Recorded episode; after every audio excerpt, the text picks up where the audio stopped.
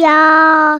一个相信你的人。欢迎收听电玩店，我是店长迪恩。本期节目依然没有人夜配，不过没有关系，这就像极了日常，也就是回到我们之前录音的节奏。那前阵子呢，有一个活动嘛，就是我们跟那个 BSX 的活动，应该差不多到了尾声，也结束了。所以呢，近期我就花点时间把我们就是有来信的听众做一个整理，然后开始陆陆续续的把中奖的一些就是暴雪点数的序号来分享给大家。虽然说啊、呃，在今天节目开始之前呢、啊，就是啊、前阵子我们的暴雪的同事前同事啦。大家就是在我们一个就是离职的一个社群里面，因为我们自己在那个 FB 社团里面有开了一个算是私密的社团，然后只邀请就是前暴雪的同事然后加入的。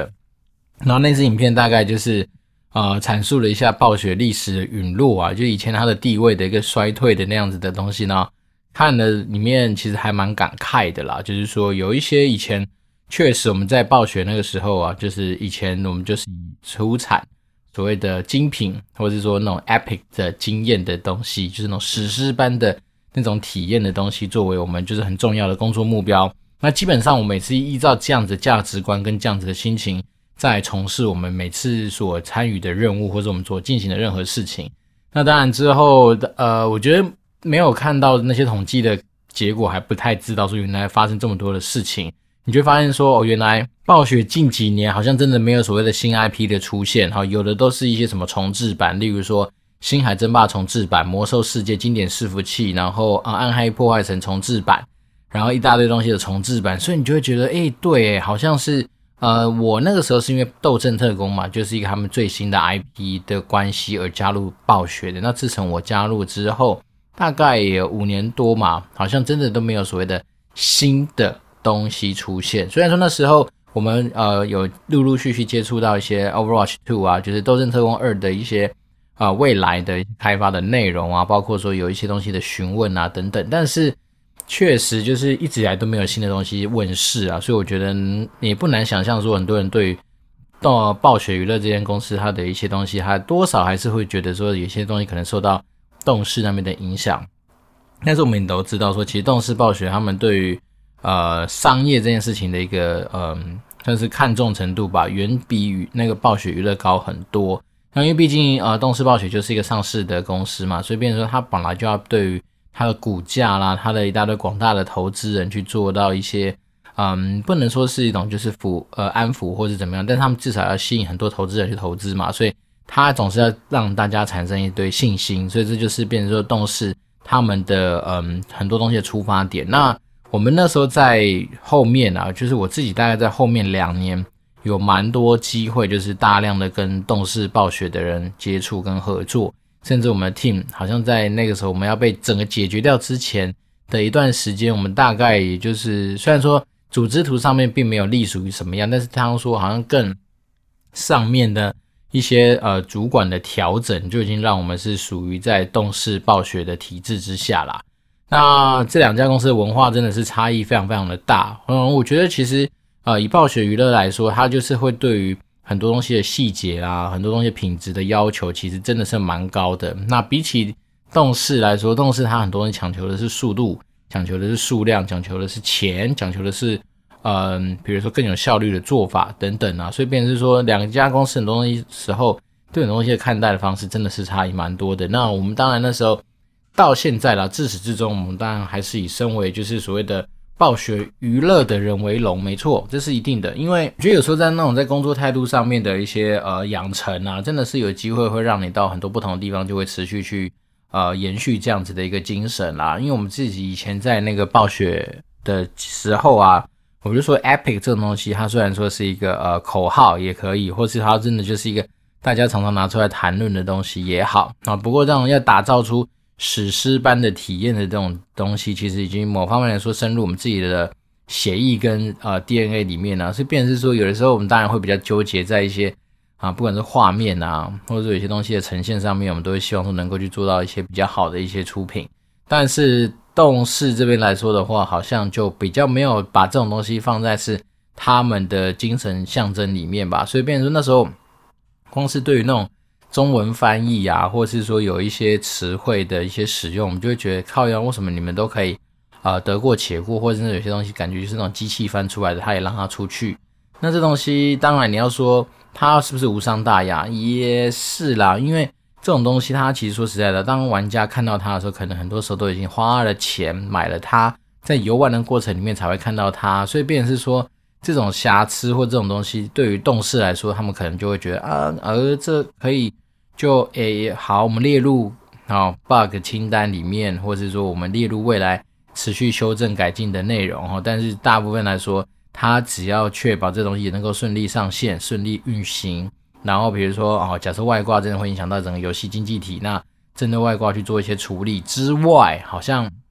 你说那种很小细节的，像是我们刚刚说的中文翻译的问题啦，或是说有一些看起来就是文字方面的问题，然后反而不会影响到整个功能面的东西来说的话，他们真的蛮多时候的态度就是比较倾向于是说就让他去吧，大概是这样的的角度啦，所以变成说最近。刚好就是呃，我们在那个社团里面有看到这样的的一个影片，我自己心里面其实还蛮复杂的。那所谓复杂是说，诶，你会想到很多以前暴雪在就是小时候给我们的感动嘛，包括说我那时候第一次废寝忘食玩的游戏就是《星海争霸》跟那个《暗暗黑破坏神二》啊。那到了最后，我们实际上有机会接触到那家公司，我们有参与到像是 Mike Morhan 啊，就是我们一般人说的暴雪爸爸那个人。他那时候还在公司，甚至我还有跟他聊过天，因为他那时候来台湾算是做巡回吧，做亚洲巡回，然后我们有把握在一些开会的场合上面，我去跟他提问，然后聊一些东西，甚至他那时候有问到说一些，如果假设我们 region 端需要什么样的东西的时候，那时候我有在他面前做过一些发言呐、啊。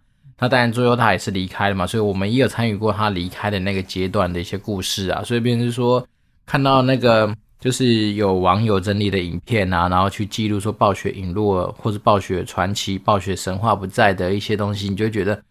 哎呀，还蛮感慨的。那不管怎么样，我们到了这家新公司，转眼之间也大概八九个月的时间了吧，所以其实也算是蛮长的一段时间。好，那今天这一集，呃，我我知道我有欠听众一个，就是要聊聊，如果未来想开店面的话，我想开什么样东西的一些呃故事或想法。甚至是他对于他想开那个姜母鸭店的一些想法，对，但是我觉得这东西我可能放在之后的集数来聊啦。我今天比较想聊的一个东西是，我那时候在嗯担任那个正大职涯工作坊的活动教练的过程里面，有看到一些现象。那我觉得这现象蛮有趣的，应该是说他也不是今年的学生才遇到的，而是说可能这几年吧，就是每年回去都会遇到这样子的感受，就是说我觉得。很多时候，小朋友们呢、在问问题的时候，当然他们都会一开始就是说，哦，学长怎么样问问题问得好啊？那是不是呃问问题很难啊？诸诸如此类的东西。但是我自己的观察是觉得是说，当然，我觉得问问题本来它就是一门学问，也是一门艺术，是没有错啦。要不然坊间就不会有这么多文章或这么多书说，哎，怎么样问问题，怎么样问对问题，或者问对几个问题，你通常就能够得到很好的解答。诸如此类，那我们先不探讨这么高深的东西，而是在于就是说，我觉得其实有些东西，有的时候问问题也没那么难。哦，当然我自己的想法是说，第一个你总是要敢问嘛，然后你总是要勇于举手、勇于发言、勇于开口嘛。所以我觉得敢问这件事情，其实你只要敢做出去这件事，姑且不管你的问题是好是烂，哦，大部分大概你就已经呃打打趴狗票人，是因为你至少在态度面上面，在勇气上面，哦，我觉得就已经。有一些比较不一样的一些呃产出，那再来是说，有的时候其实问问题常问也是有帮助自己练习的机会。原因是因为很多时候我们都会觉得啊，那个人问的问题很烂啊，那个人问的问题怎样？但是我讲真的，如果麦麦克风就这样嘟到你的嘴巴前面去的话，我相信搞不好你问出来的东西也不见得像你自己心里面想的这么好。所以这种东西说实在，不管是在啊、问问题的过程啊、提问的逻辑或者提问的架构上面，其实也是蛮有赖。练习的。那我们今天先不讲怎么样问问题啊，因为毕竟那种东西其实有非常多人在讨论。然后我只是觉得是说我一个心得是觉得很多时候啊，当然第一个先要跨出第一步，你要敢问，敢问之后大家才知道你问问题到底不管是深度方向或者什么样子的东西是怎么样。那我自己的一个体会是，我觉得蛮多小朋友们都喜欢问那种很高大上的问题。哦，所谓很高大上问题就是听起来很帅啊，然后就是那种比如说。呃，请教一下你对于什么说叉叉叉产业未来的趋势的看法啦，或者说，哎，请问一下你们公司其实对于这个产业某件事情 A，那你们希望能够从中得到什么样的看法 B 呀、之类的？那我觉得啦，其实有时候说实在，回到学生身份，然后尤其是你们今天来参加的是所谓的职涯工作坊嘛，那 supposedly 就是你是要为了你自己的职涯，为了你自己的一些人生的一些准备上面去做一些琢磨嘛。所以，变成是说，有时候大家问的那种问题听起来很帅啊，问什么产业的啊，公司发展的啊，问一些就是呃，我们刚刚讲的对，就产业公司发展，或是说一些嗯，好，对于一些啊、嗯、案例上面的看法等等，我觉得那个其实都有一点点太帅、太遥远了。也就是说，这种问题啊，它比较适合是什么产业记者啊。或者是说商周啊、天下杂志啊这种人去问，我觉得也许就是比较实际的。但是对于就是你真的是学生来说的话，嗯，这种东西我觉得就蛮可惜的。就是说你好不容易拿起了麦克风，可是你关注的焦点反而不是在这一个讲者他跟你之间可以产生的一些呃连接，而是说你就是放在那些什么啊，就讲真的就是那种很听起来很帅的问题啊。但是我觉得那种东西。呃，如果你退一万步想啊，就是跟你自己其实一点关系都没有，所以我倒是觉得有一个原则，就是你在问问题的时候，不妨想想是说，呃，比较自私一点吧，就是说这些问题你问出去，得到他们给你的答案之后，你能不能为了那个答案而做什么？好，这个东西其实讲起来就很简单。举例人，比如说你今天问他们公司希望用什么样的人，喜欢用什么样的人。那你觉他问，甚至问他说：“哎，你们公司有什么样子特质的人特别容易被加分？问进去，都比你去问那个公司说啊，你们现在那个，比如说讲是速食品产业，好，那速食品未来的发展或者全球暖化的情况之下，那跟你们这样素食产业会不会产生什么样的问题，或者产生什么样的冲击？哎，说实在的啊，这种东西真的就是一些产业记者，或是说一些财经记者去问就好了。为什么？因为当我们一样的逻辑嘛，就是我刚刚说的这些答案能够为你产生什么样的价值，这反而比较重要。所以当今天产业记者或财经记者去问了这些问题的时候，他当然有价值啊，因为他可以带着东西回去写成文章，他可以去赚钱，他可以去牟利，他可以去出版嘛。但是如果说以一个学生来说，我假设你今天去遇到的是一个呃，我们随便瞎讲哈，比如麦当劳的总裁，你就问他说，哎。像大家大家都在节能减碳啊，然后在提倡吃素食啊，那对于麦当劳来说的话，你们会有什么样的想法？然后他就跟你回答说：“哦，对啊，我们也其实有针对素食环保这一块去做很多深入的一些呃布局，甚至我们对未来其实有做很多准备。熟，对我现在讲的就是熟，就是说这东西干你屁事啊！就是说干那个你这个学生有有什么关系？就是说，如果说你今天假设的啊假设真的你就是一个呃。很在乎环保，很在乎就是我们刚说的呃生计饮食等等的人，好，那你来问这个问题，会影响到你会不会进这家公司的话，even 是这样的问题，我都觉得不太需要问的原因，是因为这个跟你真的没什么太大直接的关系，是因为这种东西一方面可能很多刺激资料你就找不完了，然后再来说他就算真的回答你刚刚那种很高大上、很帅的问题之后，你真的没办法做什么啊？对，难道你会因为这样而去选择要不要去这家公司吗？嗯，我觉得机会也不那么大嘛。所以变成是说，反而有的时候我是比较鼓励啦，就是在问问题的过程里面，其实你应该是把问题聚焦在自己能够做的事情上面。好，举例，比如说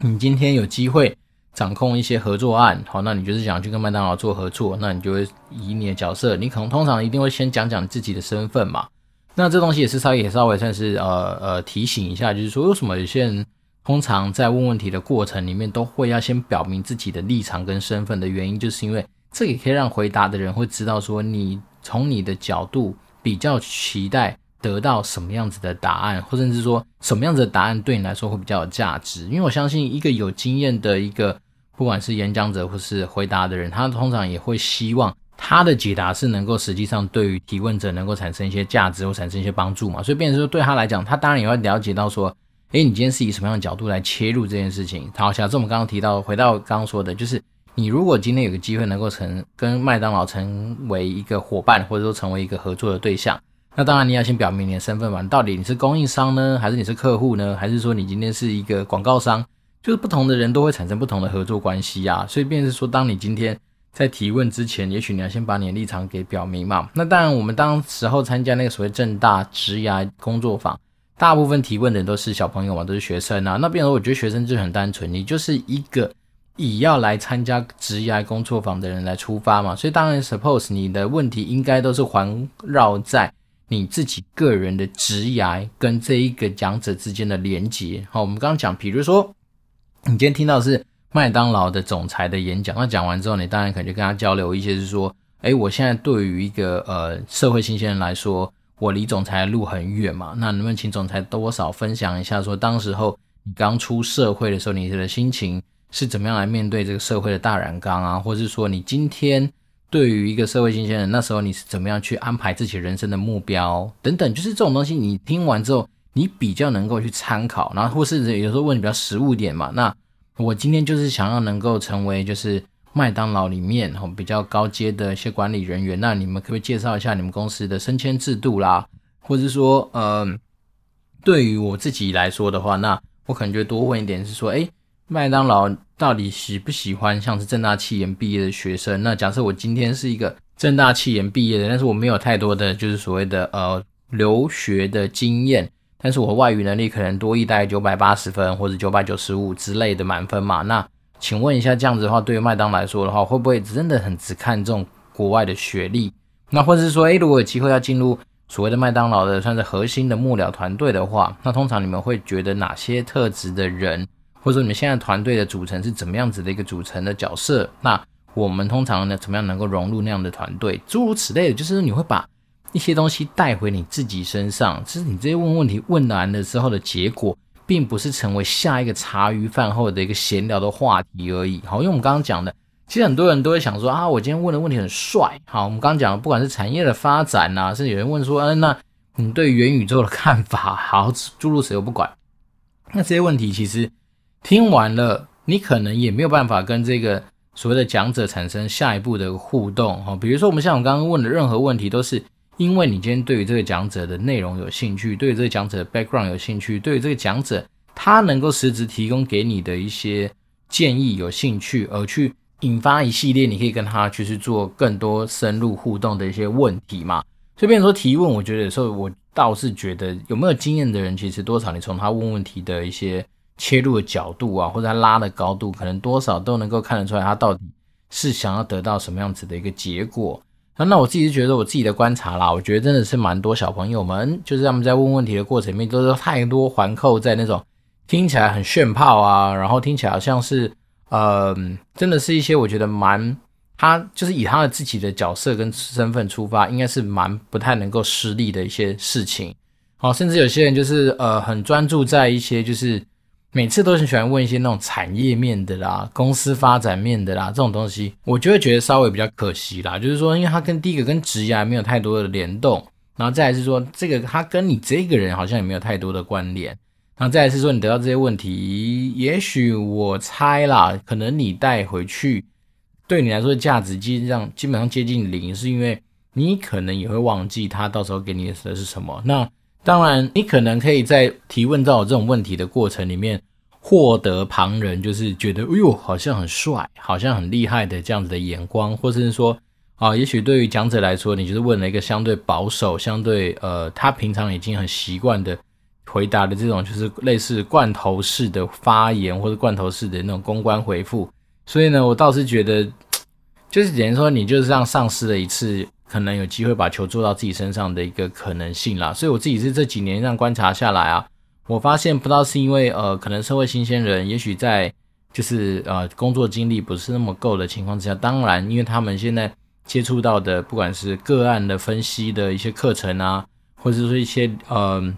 管理学理论啊，或者说一堆学科理论上面的一些内容，都是一些相对比较高大上产业出发。公司宏观角度出发等等的一些啊资讯内容，所以导致说他今天在问问题的过程里面，他当然他脑袋里面都只能够从这方面出发。那我自己觉得，如果要调整这件事情的话，嗯，比较好的做法应该还是就是先自私一点啦，就是说尽量把一些问题的呃范围啊，或者说问题它能够产生的下一步回到自己的身上，哦，哪怕是说呃今天你真的就是问一些比较务实面的问题哈，举例而言，比如像那时候我在。啊，职涯工作坊上面，当然我就问了两个问题吧。第一个当然是帮所有学弟妹问的，因为那时候我问的是那个谁，嗯，郭嘉琪吧，就那个创业家兄弟的那个创办人。然后我那时候就问他说，诶，以你们现在新创公司的一个状状态跟规模嘛，那我们这些场的呃正大企研学弟妹这么优秀，好，那我相信今年也蛮多人对于所谓新创事业、新创产业有兴趣。那不知道你们。公司会不会因为正大气眼的人而有所加分，或者说，呃，你会不会多青睐个几眼？啊，这是我第一个问题。然后第二个问题，当然就是在问他说，那我自己也有呃接触一些新创公司的一些机会，那在求财上面，因为我相信他们的求财好像看起来蛮顺利的，那你们有没有什么特别的一些手法啊，或者管道可以介绍一下，让我们在整个自己的新创团队的运作上面也能够嗯比较好补人啊？所以我大概就这样去问了几个问题。那我觉得出发点很简单，就是这些答案给我都代表我能够产生下一个动作。比如说，我帮学弟妹们问了，那假设学弟妹们真的有兴趣，那到时候那个郭佳琪他真的收到了，就是正大企研的一些学弟学弟妹的履历的时候，那他当然就有机会多看一两眼。那第二个问题当然就是跟我对我来讲就是更实质上的帮助啊，就是我们自己的新创团队确实真的就是需要去补人嘛。那跟我讲的一些管道，诶，我真的回去就可以去实际上的使用。那我觉得其实这种东西就会比较实际，对，要不然你就是你浪费了彼此的时间，那边讲一些高大上的东西啊。像有些人就说啊，你知道台湾的募资比较辛苦，为什么啊？什么什么？那我觉得这种问题就更智障啊！干你就不会去查吗？就是其实网络上一堆文章都会告诉你说，怎么台湾的募资，或是台湾的呃那个不是募资啊，就那个什么台湾的创投啊，他们有他们自己的特性或怎么样。甚至你有机会就听听电玩店嘛，电玩店之前讲过创投的一些小东西啊，这诸如此类东西，我觉得其实蛮多那种所谓刺激的呃资讯跟知识是可以先补充的。那你在那种场合有时候问出来，就让你觉得，哎呀，要不然就要不然就秀下限啊，要不然就是说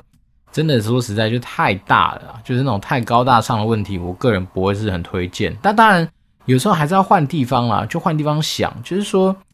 呃。当然，我觉得如果你今天真的就是记者，你就是一个嗯，以这方面的资讯的一个提供作为你主要的一个价值产出的人来说的话，那我当然我觉得这种就是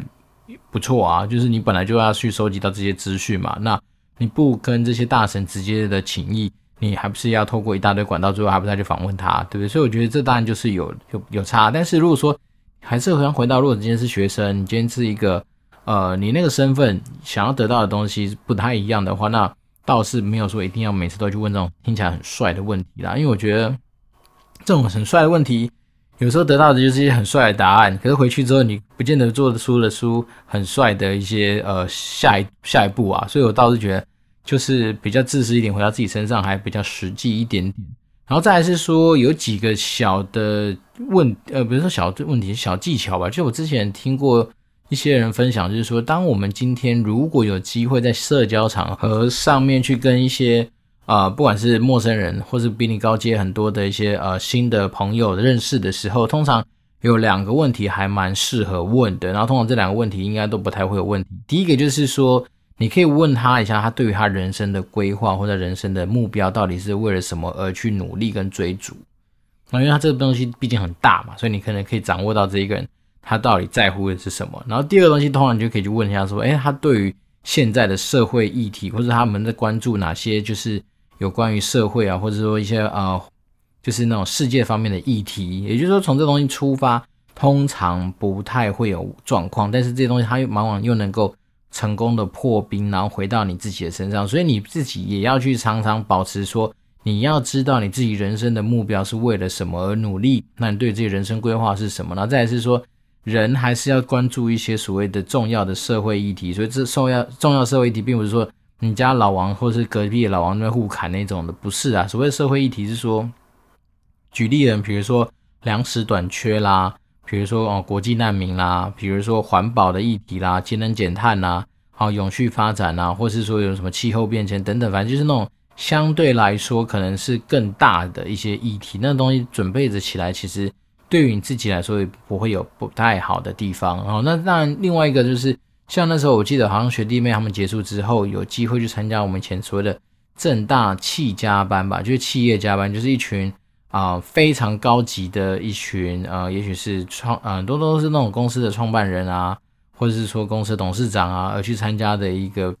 嗯、说班也好，反正呢那边都是一些大神，那我们就有机会去担任不管是工作人员还是去受邀跟他们一些。一起吃饭，然后我相信他们的压力一定很大哈。但是他们说在席间呢，好像假设有人就是可能跟华硕的不知道是执行长还是什么，反正就是很大的长一起同桌。那当然那时候就有一大人还是持续在问说所谓的产业方面问题，例如说，哎，华硕对于元宇宙是不是有什么布局准备啊？啥小的。好，但是我觉得，如果是我在现场的话，我可能就会直接去聊聊，是说，那假设我今天就是一个正大七研毕业的学生，我真的很想要进华硕，那我有没有什么样子的一些方法可以去尝试看看？那甚至说，那通常我有听到说，哎，华硕好像对于工作时间上面的规划来说是相对比较血汗的。好，那当然我自己本身就是一个很喜欢血汗环境的人，那不知道有没有办法满足到我这样的需求？好，诸如此类的，就是说，我觉得。一样啦，就是你切入角度来说，就是不太需要去问到那种真的是呃产业记者啦，或者是说真的是那种嗯，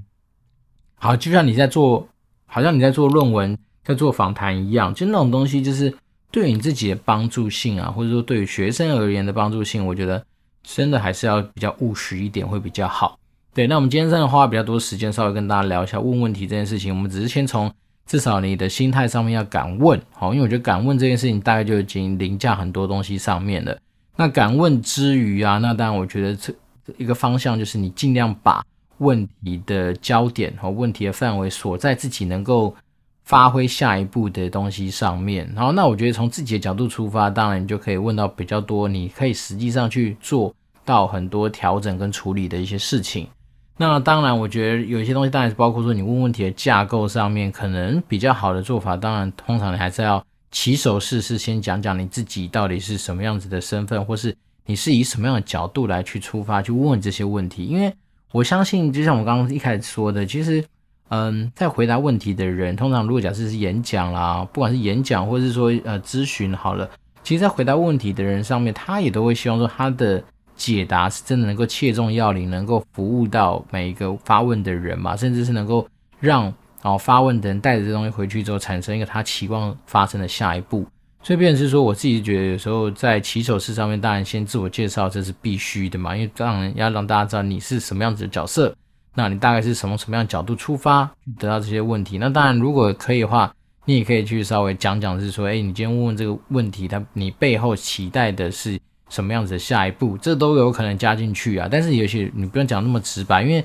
你毕竟还是问问题嘛，你并不是要来说借由这个问题的起手式，然后接下来全部讲自己的言论，那也很怪异。这边是说，我觉得多少还是把一些背景资讯稍微多补充一下，但是也别再要多了，因为有些人干那个拿起来麦克风，好像真的是就开始很上瘾一样，一光是讲他前面的，我以为，我觉得，我好像觉得不错。这东西他会讲了大概三分钟，然后之后自己问题就随便。那我觉得就是讲个十秒，那我觉得这样的比例分配也不太对劲。好，然后再来是说，嗯，有些人我觉得蛮可爱的，就是在回答问题的，呃，在问问题的过程里面，都会先说，呃，您刚刚讲到的什么东西我很认同，或者您刚刚讲的东西我觉得很对，或者您刚刚讲的我觉得不错。我想说，诶，小朋友好像有点太就是他大头症了一点呗。就是我如果今天是讲者的话，我心里面想说，干娘，你他妈的！我今天讲东西还你认同哦，我就觉得有时候在旁边听到，我就觉得还蛮好笑的。其实我觉得有时候东西不太，就是也是也可能是用字遣词上面的一些呃技巧吧。如果是我，倒是不会讲说呃我认同啊，或是说我我觉得不错，我反而会觉得说您刚的一些东西其实蛮打动到我的一些想法，所以我因此衍生了一些其他的东西想跟您做交流。大概这样就好了吧？你不用讲说什么，我觉得你刚刚的东西不错，我觉得可以。那呃，我觉得这老实说，我觉得。就是还是有些人就是会忘记自己的身份，你其实就是一个学生，你就是一个相对来说，相之我们讲比较现实一点，就之于那些大神来说，你现在可能真的还是 nobody 吧。所以我自己是觉得，有时候态度啊，或者说姿态上面，还是要稍微厘清一下自己所处在的角色。那当然，也许你今天假设你说哦，你对啊你就是富二代，你就是怎样怎样，然后你位高权重等等，那。嗯，OK 啦，但是我自己是观察是说，哎，看起来啊，那天在现场就是很多一些我们讲学弟妹，也是现在的硕一硕二的学生，大概也就是一个二十三四岁的小毛头吧，所以变成是说你，呃，有时候在真的在用字上面，当然我相信很多大神是不会把这种位阶这种东西放得太重了，但是我自己觉得，哎，那种就是感觉问题，就会让我觉得有时候我会自己去把它放大，然后我会觉得，如果今天是讲者，我会觉得，哎呦，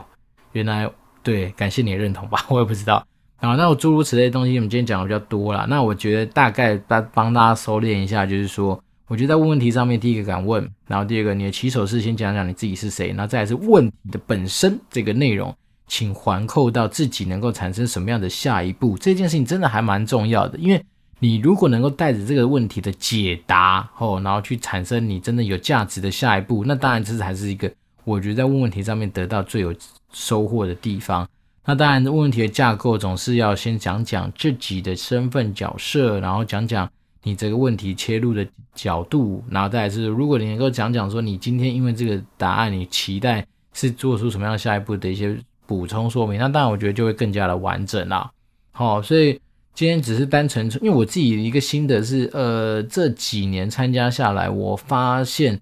我相信未来应该也还会听到很多那种很高大上、很帅的问题。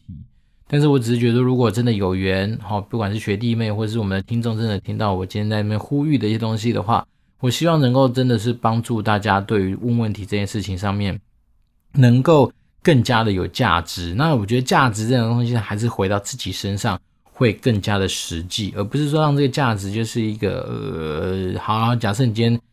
好不容易录问完了，人家回答了，然后你的录音档就是刚好被一个呃所谓的呃。金周刊啊、财讯啊、Smart 致富啊等等这些的记者捡走，然后拿去用的话，那他可能才比较有价值啦。那我自己觉得有些这种很听起来很帅的帅话，就不用讲太多了啦。说实在的，我们现在现这个社会真的还蛮忙碌，而且蛮现实的嘛。所以变成说，我觉得有些时间就是多留给自己，然后多留给就是呃回答问题的人，让他能够帮你产生更加有价值的东西，我觉得一定会比较好啦。好，那我们今天这一集我看了一下，就是没有新的听众留言啦。不过没有关系，就是呃，我们还欠一个听众，就是有关于店面相关的故事。那我未来会再找时间再把它补充上去。那既然没有新的听众留言，没关系，我们也不要耽误大家太多的时间，因为我今天大概呃比较晚开始录音，所以没有多久又要去接我家的小孩回来了，所以呢，就是把时间留给大家。那今天天气真的比较冷，但是还好没下雨，那就是一件很很爽的事情，因为